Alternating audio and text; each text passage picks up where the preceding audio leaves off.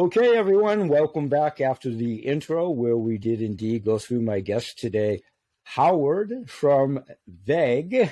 And I'm going to segue right in because we did the Prelude show and we did the bio, and I just conferred with Howard on that fact. So, Howard, thank you so much for being here today. And we're going to let you expand upon your very impressive background. Welcome. Thanks for being here. Thanks, Bill. Uh, I'll answer to any name, but it's Harold. It's still Harold. It's still Harold. We just did this. We just did this five minutes ago. Yep. Uh, it's Harold. My bad. Harold. Harold. Question What came first, the chicken or the veg? Yep. Um, hopefully, the veg is here to save the chicken and a lot of eggs. So, yep. Um, by saying that, uh, thanks for having me on your show.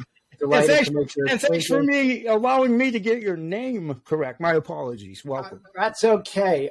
there are worse. I've been called much worse things than Howard. Me too.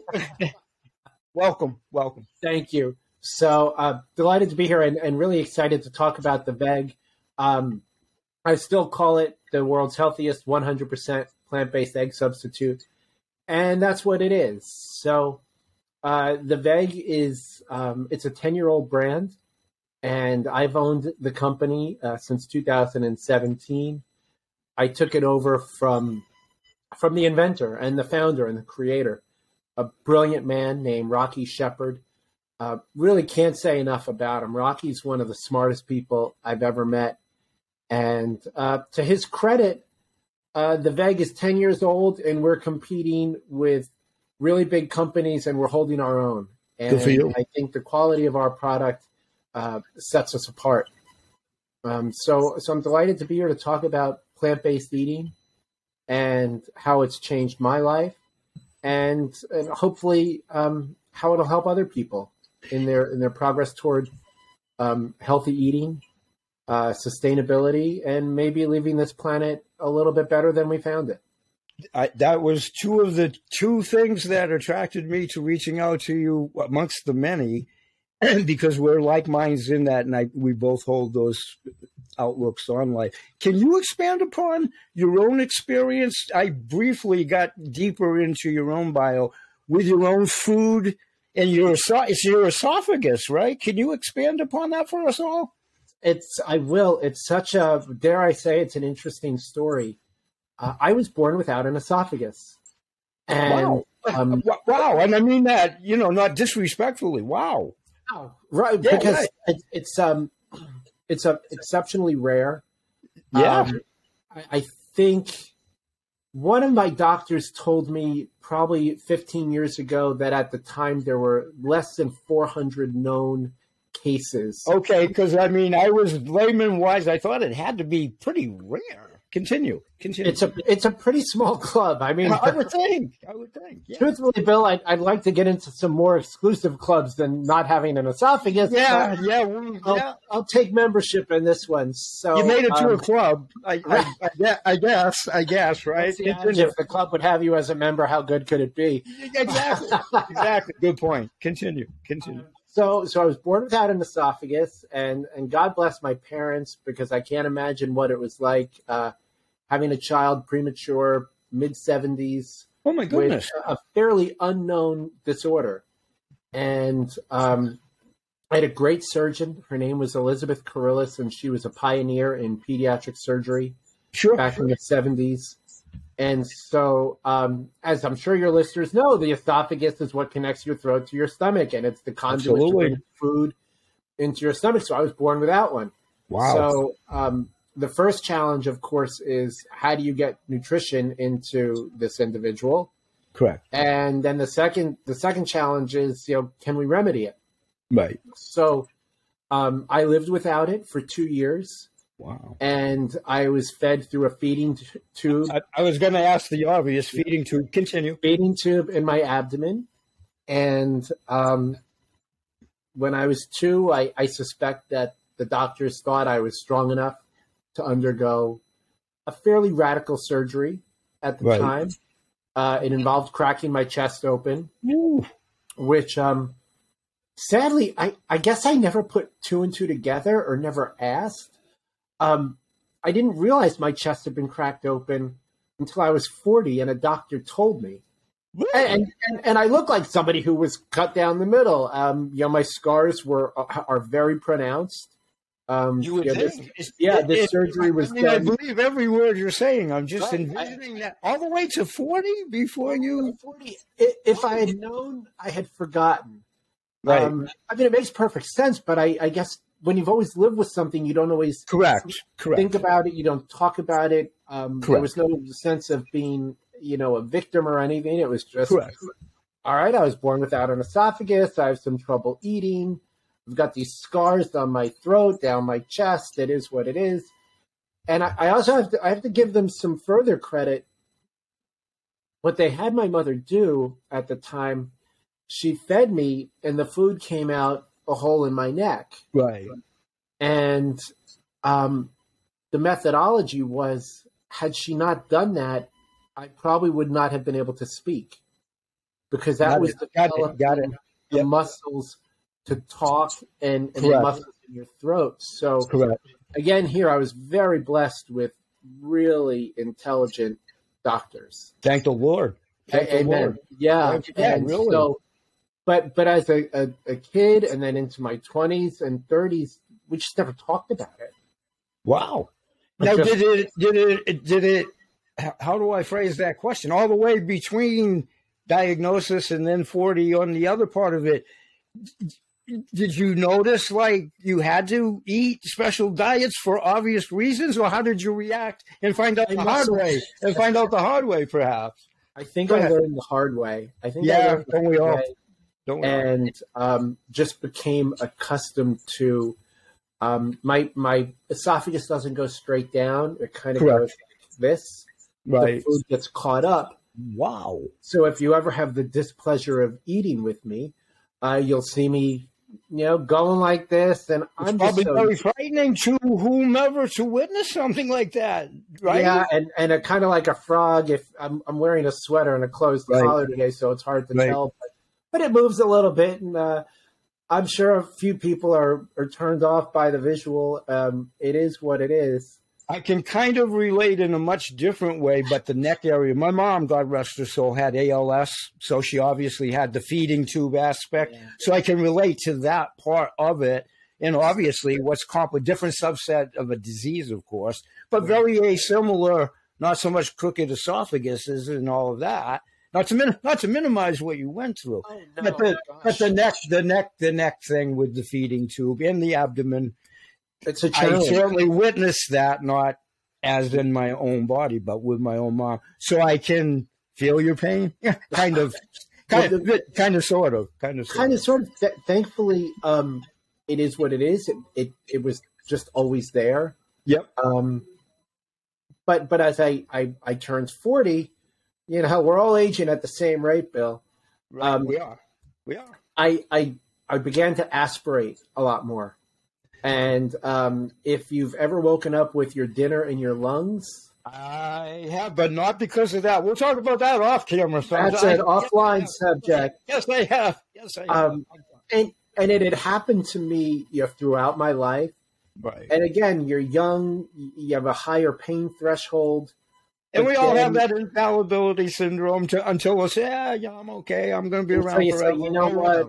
Oh, it's yeah. starting to impair things. Yep. And um, it was happening a lot um, as I as I reached age forty. If, you know, when it's happening three or four nights a week, um, it hurts and your body reacts because now there's something in your lungs that shouldn't be there. That's the total so, invasion to your body. Exactly, and and it puts on its defenses.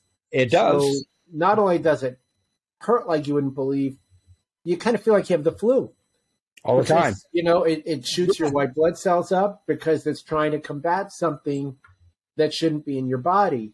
So, so you know, here I am. I'm 40. I'm going to a bunch of doctors, and and trying to come up with remedies, and and they're giving me, oh, take this three times a day when you eat. It'll enhance. I don't want pills. I don't want prescriptions. This isn't how Correct. I want to live.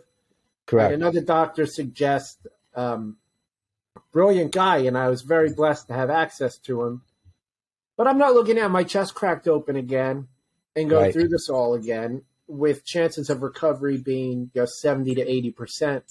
You Right. live you live with what you know.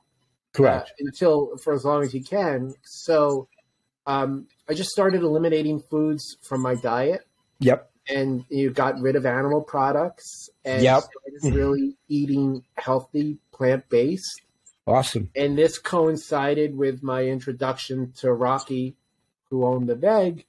So it was a it was a great segue um, because I was can- already can I- interested in Can I ask, was that like a happenstance meeting or other businesses got you two together or, Um, or a friend of mine introduced us. Uh, My friend Dave, uh, who was already a vegan and very Yep. active in the vegan community Yep. in New York and probably nationwide, Yep. um, met Rocky and they started talking. And there was a conversation that the business was for sale. perfect. And Dave called me up and said, uh, I know you have a lot on your plate, but you should look at this. And and it worked. And um, it's a fascinating company. It was it's a the learning curve has been terrific. Great. Um, yeah, as you as you mentioned, I'm an attorney by training, you are. and uh, what what do I know about consumer products and food business at the time?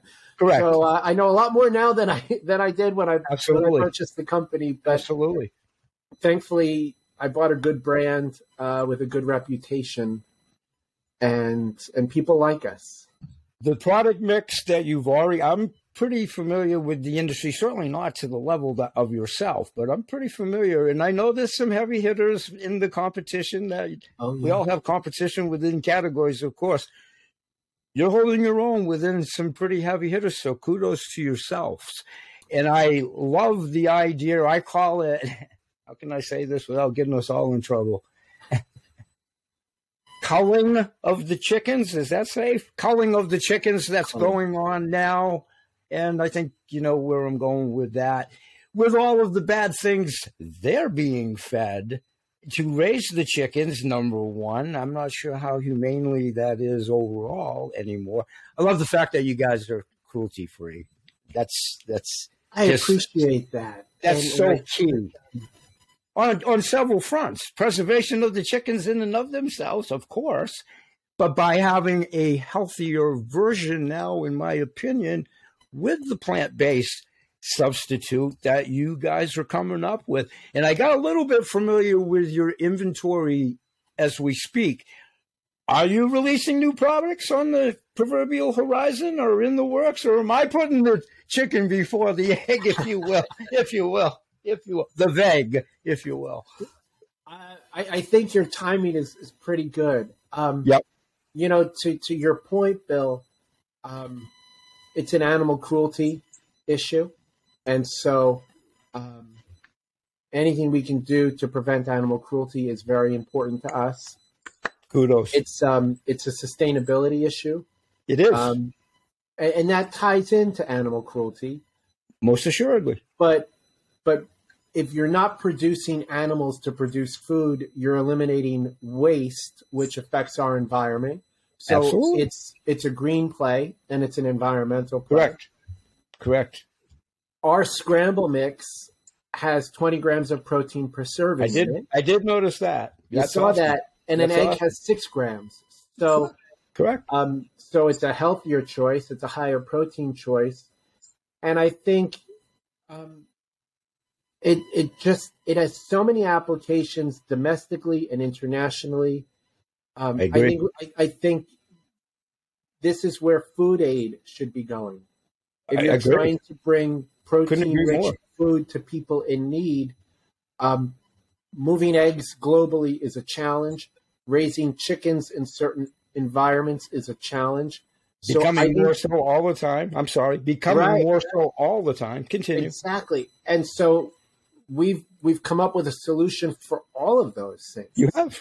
You it's have it. Just um, it's changing the world's palette a little bit, and Yep. just getting people to open up their ideas to to changing what really has been a staple in human diets Think of it. Think for, of it. Think for of thousands of years. Think, Right. think of it. Our great grandfather, whatever you want to, however far back you want to go. I mean, since we've been ambulatory, I suspect that Pretty much. humans Pretty have much. been eating animal eggs in some Absolutely. fashion or another.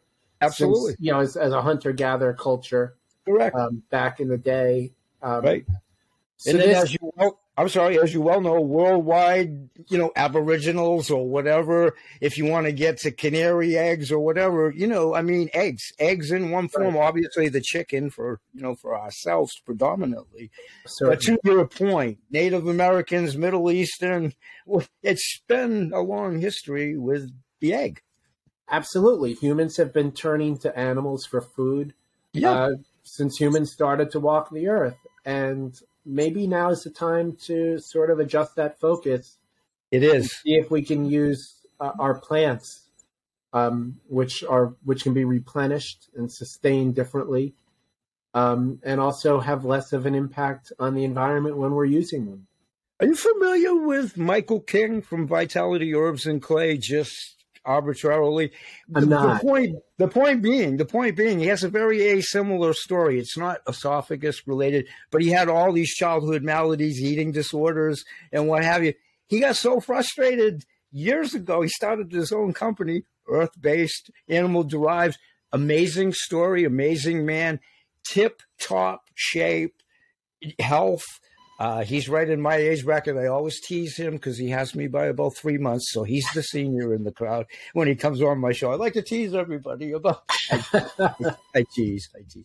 But no, anyway, the point is there's many of us in that movement of plant based, and I think the more the merrier. A little bit with levity, but the more the merrier because I think the world situation is demanding it. I, I, I agree, and and it it helps I mean, this is a heart health issue. If you have a mm-hmm. cholesterol issue, why wouldn't you transition to a plant based egg? Exactly. And, and, and, we're the first ones to say, listen, it's not an egg, but it's as close as I can get it to you in a plant based form. It's pretty darn close. And I haven't tried your product yet, but I'm familiar enough, and I'm going to. And I'm going, I'm to, dispatch I, some samples after the show. I, I please promise. do. Please do. Please do. Uh, please absolutely. Do. You'll you'll give me your address. I will. Um, I will. Yeah, there there there are countless people who will testify to the fact that a plant based diet has cured them of diabetes. And and I, I don't even want to say the C word because I'm sure it's right. helping people with that. There's good signs. There's good yeah. signs. That, yeah. There's that we're on our way. That. that. we're on our way. Yeah. Um, it it helps cure these maladies. Um, yep. because um, just the industrial food complex in this country um, they're feeding us things that we shouldn't be eating. Absolutely. And, um, Absolutely. And, and, that's okay. Um, it's, it's a product of, of the growth that took place in this country after World War II.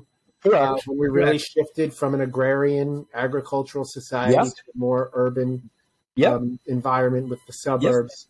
Yep. Um, and, and, it did a lot for a lot of people, but but now is a, a good time to refocus and maybe identify, you know, the it white. Really is the sugar. It really is because it's so contributory, the way, especially in the Western Hemisphere, how we've been conditioned to believe to eat, how many of us have eaten. And it's so the reason why, to a large degree, we have so many health issues is the way we've eaten. Oh, or it's, it's crazy. Think yeah. about it. Did your grandparents have never. dementia? I know where you're going. Never. never. I know you are.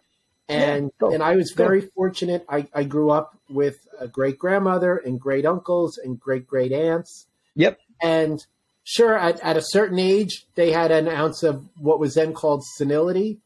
Correct. But correct. You know, there were not people with dementia at age sixty. Not in those days. Thirty or forty not, years ago. So not, we don't even have to. Days. We don't even have to rewind very far Correct. To identify what's really changed in our culture in Correct. 30 years. Right. And that generation that didn't have dementia ate very differently they than sure we did today. I mean, someone could rebut this and say, yeah, well, they ate meat and potatoes and butter and heavy cream. They, they and that's okay. And that yep. probably led to some heart disease and whatever. But it didn't come with the the the variety of other ailments that I believe we're we're suffering from now, and right. it's a cause and effect. What didn't exist prior? What exists exactly. now? You don't need Correct. to be a scientist. You don't causal you Don't. First of all, in anybody's defense, there obviously wasn't the toxicity levels in those days that certainly helped them live longer, but they did, for the most part, understand the land, the right. agriculture, the plants, the fruits, the vegetables, along with the potatoes and the cream or whatever. How many times has the food pyramid changed in our life? Several. Yeah. It's, yeah, I mean, you know, what was alive and well yesterday is, oh my God, I hope you didn't do that and all of that. And and here we are. so we are. so hopefully that food pyramid is going to change again with for the better. With, yeah, for the better with more plant based right. um, and sustainable products. And it it'll take time because palates oh, have it will. change. Oh, it will. Oh, it will. And and that's okay. It's, uh, it's it is. It's a process. Okay. It's a process. We're human, process. and it takes time. And and that's why you know we're slow and steady. Our growth is slow and steady. Stay the uh, course. Stay the course. In the course, we're we're getting into big box grocery stores, which we put a lot into. Good for you. Yeah, we're we're we're now in crazy marketplace. I tease a little bit. I tease a little bit. Comes with the turf. Comes with the turf. Comes with the turf. Gotta, you know, we need to, things need to be available to consumers. You, you Absolutely. Know, I mean, it's Absolutely. it's marketing 101. If if the consumer doesn't know who you are, how can they buy right. your product? And and let's face it, what's already not on the shelf, be it good, bad, or indifferent, let's get some good stuff on the shelf and Try make it available to do so. And and we're really we're very blessed with a terrific fan base, a terrific customer base, and um, you know, as as a an owner of a consumer brand, I'm very gratified that I don't get I don't get I I don't get nasty emails, Bill. I don't get people saying Isn't it wonderful? Isn't it know, wonderful? I get nice emails. I get I get nice things from people saying, "Wow, you changed my life. Wow, we're such a big fan. When are you going to be available in this store? When, you know, keep it up. When are you know, you just asked me a minute ago, when are you introducing some new products? So um, hopefully, what we're going to do this this year is add add some flavors to our our scrambled Great. eggs. Great. So that so that there's less of a burden on the chef to add flavor. Correct. Um, Correct. Because it really it's a standalone. That's and, a normal growth. That's a normal logical growth process. So right. good for you. So, so hopefully, uh, end of the first quarter, we'll add some derivatives on our our scramble mix you know, your consistency, of course, being in the form that it is as opposed to the egg, in my humble opinion, just in permeability is probably the wrong word. Consistency of mixing a recipe, it, just in just in that alone, it's just so much user friendly. Uh, of, of course, the health benefits, but I think it's more diversified in and of itself than the egg within the expansion of the said recipes, if that makes any sense whatsoever. Oh, I, I couldn't agree more. And I think the beauty of a plant based egg is it's shelf stable. Yep. So, um, you know, I, am selling you depending on the size of the package. Correct. 200 egg yolks, 48 eggs for baking, and you stick them in your pantry. They're not going bad.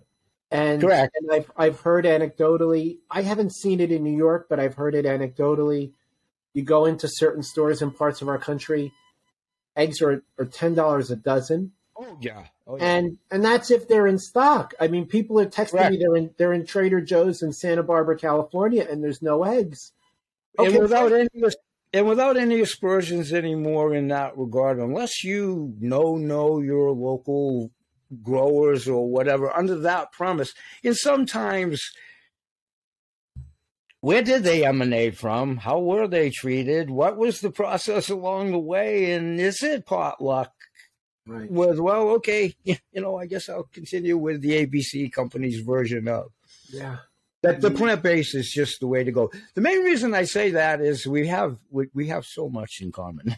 I, I just can't wait. I can't wait till we come back and uh, you have an open invite anytime because it's such a detail it's such a detailed subject as you well know yeah. we could have we could have a week of shows if we both were afforded time to sit here and talk for it that long it's that diversified and that important so i went through your series of questions and, and suggestions so let's see. We went through your esophagus story. We went through what did come first, the egg or the bag? What, what did come first? What are some of the other You what? categories? I will, I will admit it. The egg came first. Well, of course, in in right, right, to allow that the egg would be able to. Right. But then you get back to the old adage, just for the mind teaser. What did come first, the chicken? Come first. I don't know. I don't know. So, what are other? I went through a couple of other podcast shows that you've been on, and what other subjects there, for my audience's sake, over and above what we've encompassed here, in your subset of questions and themes on other shows, have you talked about before that you can expand upon here? Well, um, I could talk about plant based eating all day. Of course you the could. Benefits of plant based eating and how I think uh, it should be in every cafeteria in the country. Um, I think I think I mentioned that I'm an attorney. Um, You did. I love to talk about estate planning, which is um, We will. which is what I do every day. Yeah. Um, I think we share a very common interest uh, with gold and we do. silver. We share some Howard. ah, It's Howard, right? Still, it's still Howard, right? right? It's still Just Howard. don't call me Howie. yeah, yeah, okay. You know what? Another story for another time. My name is William. My sisters are way older. God rest their souls in a couple of cases. I was Billy. Billy, you know, when I was, Yeah. please, please. I, and I've been called everything. Please don't ever call me Bill. Please. Don't call me uh, Howie or Harry. Okay, we, we, we mutually agree. So And, and I bet you and I could talk religion uh, a lot. I think we, we, both. we really share, could because uh, I think we do whatever whatever faith. sect or denomination. I know that we both have spirituality. Yeah, I think we're both uh, I can tell that. that. way. We are. We are. So, how are we doing on the proverbial clock to make sure you can get on to your endeavors of the day? Do we have you for a few more moments, sir? I have. You're, we're good here. Yeah. Okay, we're good here. Keep it up. What did you? I'm trying to think of questions that maybe you haven't been asked in your many tours of podcast shows. And I'm trying to think real right off the cuff here. As you diversify your recipes, I'm sure you have an in-house team or department or We're- we're a collectively. small company. I, I have Yeah. some. I have some people helping us. You know, I think um, we, we can talk about the challenges of growing. Please do. Please do. brand. And I'll let you pick that up. Please do. that that I think is a great segue. It is. Um, I mean, it, I hope it is. right? I, I, and you know, um, I, I admit arrogance when I have it. Um, you know, I, I bought this company, and you know, when, when you own something and when you love something, it's your baby. It's um, your baby. You can't imagine why everyone in the world doesn't want this in their kitchen and on their shelves. You literally live it, breathe it, eat it. it you, you, it's your and baby. it's, it's your baby. And and you think, gee, why wouldn't every grocery store in the country want to put this on its shelves? Well, you know, you have that huzzah moment. Um, there are methodologies to this. You don't Correct. just buy a brand and Correct. call up King Cullen, uh, which is a, a great store here on Long Island. Correct. I'm familiar, or- or- you know, enough of, of You know, what you're talking. stores. Sure. Yeah. Um, you don't just call up King Cullen and say, Hey, um, you guys ready? Hey, you guys ready? "You're ready for us?" Right? Yeah, there's, ready. there's Well right? There There's a procedure. right? And There there's is food procedure. buyers, and There there's is trade shows. So um, that's been a terrific learning curve, and We have that in common. Mine in the formal life, but trade shows, the mass marketing, and all of that. So I feel, yep, I'll, I'll give a shout out to two guys who've been incredibly helpful: Tom Lieb and Bob O'Connell. uh, Okay. from Source One National Retail Network. yep. They've really shepherded uh, our brand into Awesome. into Awesome. uh, CNS, into KeHE, and into UNFI. And, That's an impressive lineup. That's an as- impressive lineup. yeah. So, so for your listeners, that's where shopping stores get their products from. Um, you don't just buy it directly from the manufacturer. You have to buy it from a, a grocery distributor. Because Correct. imagine what it's like if you're running a grocery store and you're receiving shipments from thousands of different manufacturers. So it, it unifies everything into one scheme. And so Correct. um, getting into to distributors is a challenge. It is. Um, you have to convince buyers that that the You do. consumers want. So, so here to your point, what came first, the chicken or the egg? Um, right. You need to show the buyers that there's consumer demand, but how do you show them there's consumer demand if you're not on the shelves? Exactly. Exactly. So it's, it's, it's almost like when, it's almost like when you're a buck recruit kid and whatever you majored in or whatever, and trying to get that start and this. It's almost like that. It's like, okay, well, I got all this education and I might not have the jobs yet. Right. But how do I get the jobs? That conundrum. Like, how do I get going? It's a crazy analogy, but kind of. But I think it fits, and yeah. so so that's what I've, I've really spent the better part of the past three years uh, getting into the warehouses and yep. we're, we're doing the trade shows. I'll be at the Fancy Food Show in Las Vegas, uh, January 15th to 17th. Good for you. And um, you can tell I have the gift of gab, so trade shows are not hard for me. It's so important. If you're uh, going to be in that venue, you can't be the proverbial church mouse, and there's nothing wrong with that in its proper place. But if you're going to be in that venue, you got to talk it. You need you know, to interact. Absolutely, they're, they're, great fun because it's. I think they the are. surprise for me is they are incredibly established brands. Correct. Still have to do this every single day. Every single trade show. So here I am, yep. a startup. I'm there. Of course, I need to do it, but everybody has to do it. And um, they're they're brilliant experiences. And this is this is where we are in our development as a company. And right. Um, it's incredibly challenging. Um, it can be demoralizing, won't doubt. You know, you have some you have some real frustrating days as a business owner and as a brand. Wins, there's losses. There's when you yeah. see it on the immediacy. Oh my God! And it might not be. Oh my God! It's all part of it. It's all guess, part guess what else I'm getting very knowledgeable in, Bill? Logistics. Isn't that a baptism by fire, if you will? Yeah. Because, and they've done that before too. Yes, because yes. you don't just send a truck to a warehouse. No, you don't. It's not quite that simple. No, there are protocols, and you have to meet those protocols, and the drivers yep. have to understand the protocols. Yep. Otherwise, pallets go missing, and when pallets go missing, you lose thousands of dollars. You're, you're talking, you know, it's not a pencil. It's you know, it's you're talking some yeah, dollars when that happens. Um, yep. talking big shipments. So yep, uh, it's it's a fascinating experience. I love it. it. I learn something new every day, and thankfully the world's forgiving and oh, and overlook my really believe that. In and, this crazy uh, world, as crazy as it is, I still yeah, believe that. Um, I still believe that. You know, someone someone was telling me a great story when they saw me at the Fancy Food Show and at the Javits Center last year. They said you were standing there like you had no clue what was going on, and and it was probably true because it was my first trade show, and uh, great, you know. Now what? And Howard, don't you think, seriously, all humor aside, don't you think ultimately that's the greatest lesson learned is having to go through, having to do something that you're not so called an expert or comfortable with, or you haven't walked the mile long enough or whatever. That takes, can watch my vernacular, guts, guts, another part of the human anatomy. That takes guts.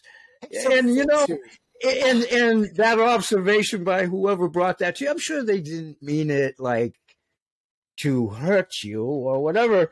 They probably it's part of the learning experience, and it's good to hear that sometimes. That's a lesson in itself. Like, geez, Harry, or whatever. What maybe could I have done better? But now that you say that, or what have you, you have to get your groove, like riding the proverbial bike, fall off, bang your knee a couple times, shed it, some blood. It was a statement of fact and uh, you know what? A trade show isn't a courtroom, so uh, you got to lighten up a little bit. I love it. Yeah. yeah. you know a little something about courtrooms, so right. I'm sure you. Gotta, you know, the message was lighten up. Yeah. And um, I'll, I'll, tell you, we do so well at the trade shows. And oh, I bet you do. Um, it's the forum. I mean, that's the forum. It just our packaging is is eye catching. That's the key. Yeah. And um, and and the people that I go to the trade shows with are, are fascinated at how much attention we get. Again, that doesn't that doesn't always translate into great. we'll take hundred cases, but it's it's a really intriguing subject, and right. I think I think we're here at the cusp of something big. Oh, you are. It, and it's like in our other mutual interest, pun intended. It is like panning for gold. It is, and there is gold in that future. Yeah, pun intended as right. as a future. Pun intended. Yeah. Stay the course. You are definitely in the right genre, in my humble opinion. De- definite, definitely, Thanks. definitely. Howard, what else do you want to get in here today that we might be neglecting on this episode? And we certainly will have you back. Uh, I, I, appreciate it. Um, if, if, we're staying on subject, uh, thanks to your listeners for taking the time. Oh, absolutely. For their interest. Thank you for being here to help us all learn. I appreciate it. We, have got to do this together, all of what we do individually. I always phrase it, and sorry for interrupting you, I always phrase it as a big jigsaw puzzle, if you will, multi pieced, multifaceted we all got to synergistically plug together in the community support to rejuvenate what's going on in the world. Healthfully is optimum, and just changing old ideas of how we ate in the past and all this toxicity, and all encompassing with intuitive, like minded people.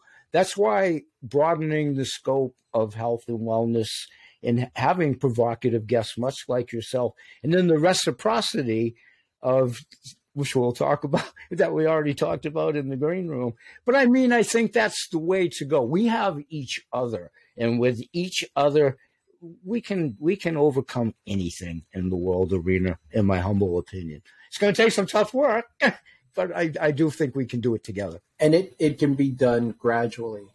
Of um, course, you'll you'll notice um, I'm not an extremist. Um, I understand people have their palates and their diets. Yep. Um, it's going to take time.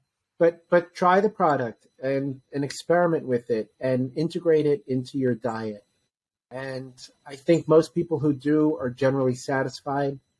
And and the best thing your listeners could do is um, you know, support the brand, give it a try. Absolutely. Um, check it. You know, ask your local stores, ask your restaurants why why aren't you serving a vegan dish. That's how we all get into those type of venues. It's it's consumer demand. It helps so much, doesn't it? Right. Doesn't it?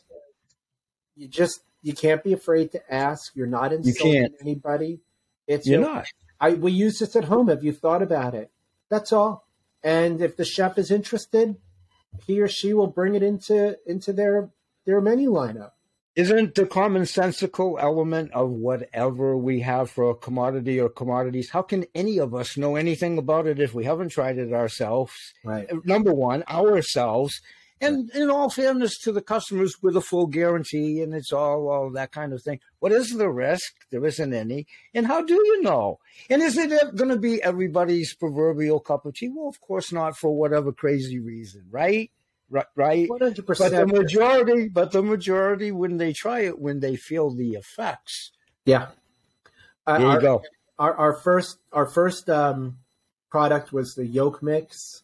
Yep. And I have to tell you, I get inquiries from around the world. I'll bet. Um, this product is so popular in the Middle East. The I'll bet. I'll bet. I get so much demand from Australia, and and and just worldwide and it replicates an egg yolk. I have a powder that replicates the taste and texture of an egg yolk that can then be boiled to replicate the shape of an egg yolk. That's crazy. It's just crazy good, but crazy. Right. Yeah. It's it's it's yeah. fascinating. And yeah. it's easy and and it's affordable. I, I mean there are just there are so many positive attributes to our product Oh, there is. It's worth it. Are. yeah, I, I appreciate it. I, I, thank you for your generosity in, in letting me talk about it. Listen, again, to my earlier point, we're all in this together to make it ultimately succeed for all of us because it's the only way it's going to work. We all have to get healthier. We, yep. I mean, it's the name of the game. It's the name of the game. Yeah. I, I was just speaking with someone who lost 100 pounds. And good for him or her. oh, him. Yeah. It was a him. And yep, good and I said, How'd you do it? And he yep. said, I changed my diet. Yep. It's all about what we consume. It's portion. I lost 50, I lost 50 10 years ago, and I'm quite proud of that. Not being arrogant again, like you said earlier, but you know, when you've accomplished something, you should be proud of it, and I am. I, I've kept 50 pounds. I've kept 50 pounds off of this little tiny frame for for 10 years, but it's because I've been conscious about what I've eaten. I've made the change, and so forth and so on. I I think I'm the only American who lost weight during COVID. you know what? I lost. I swear to God, my weight stays pretty good, but I did lose three and a half pounds. My, my metabolism is so geared. I usually stay gospel, gospel. I did lose. I, did, not a big guy. I mean, you're looking at me. Um, me either. Me either. Trust me. Trust on, January 20, on January 1st, 2020, I weighed yep. 150 pounds. Yep. And today, I'll tell you, I weigh 125 pounds. Yeah, I'm in that and, neighborhood, probably 130. Yeah. And it's probably too light, and I probably lost some muscle mass. But, yep. but if you've if you've ever lost weight, go pick up some free weights, oh, amounting to what you lost, and then walk around the block. Walk around yep. the block holding twenty. That's what you lost. yep. That's what's no longer on your. That's body. what you were carrying around. And it's fascinating. I'm sorry, you've seen the old commercial when they actually showed the on the tele way back. Isn't that that brings it home? It's very it revealing when, when you when you size it up and then you talk to someone who says, "Oh, I lost hundred pounds" or "I lost 150." That's incredible. Wait a minute, you lost me, you lost Bill. Imagine how good that body feels not carrying around that weight. No wonder we were tired. No what those of us that were in that shit. No wonder we were tired and logy. It's I mean, my God, it's like pulling the. Uh, you might as well have a chain around your neck, pulling a cement block. Yeah, kind of, sort of. And, and it's of. easy for skinny guys to talk about weight loss, but it is. but skinny guys want to lose weight too. And I think Absolutely. I think the overlying message is it's a discipline and it's not a hard discipline, and and it can be very rewarding. If if anyone listening is, is interested, yeah, we're coming up on the new year. This is a time where people change their diets. It's a perfect opportunity.